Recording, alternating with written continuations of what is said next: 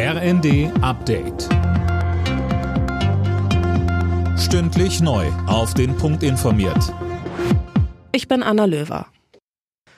Aus der SPD kommt Kritik an den Entlastungsplänen von Finanzminister Lindner. Fraktionsvize Achim Post sagte, die vorgeschlagenen Maßnahmen würden hohe Einkommen besonders stark entlasten und seien damit sozial noch nicht ganz ausgewogen.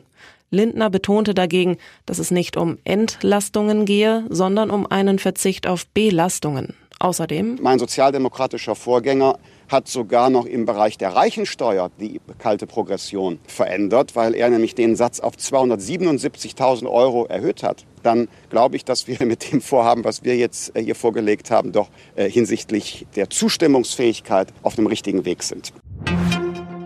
Bundeskanzler Scholz hat sich hinter die Vorschläge von Finanzminister Lindner zum Inflationsausgleichsgesetz gestellt.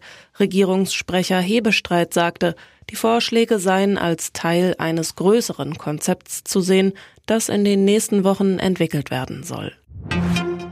Die Slowakei bekommt wieder Öl aus Russland. Auch Ungarn soll ab heute wieder beliefert werden, heißt es vom slowakischen Unternehmen Slovnaft. Linda Bachmann, das heißt, Russland nutzt wieder den Teil der Druschba-Pipeline, der durch die Ukraine verläuft. Ja, laut einem Slovnaft-Sprecher wurden die Gebühren übernommen, die die Ukraine dafür bekommt, dass russisches Öl durch das Land fließt.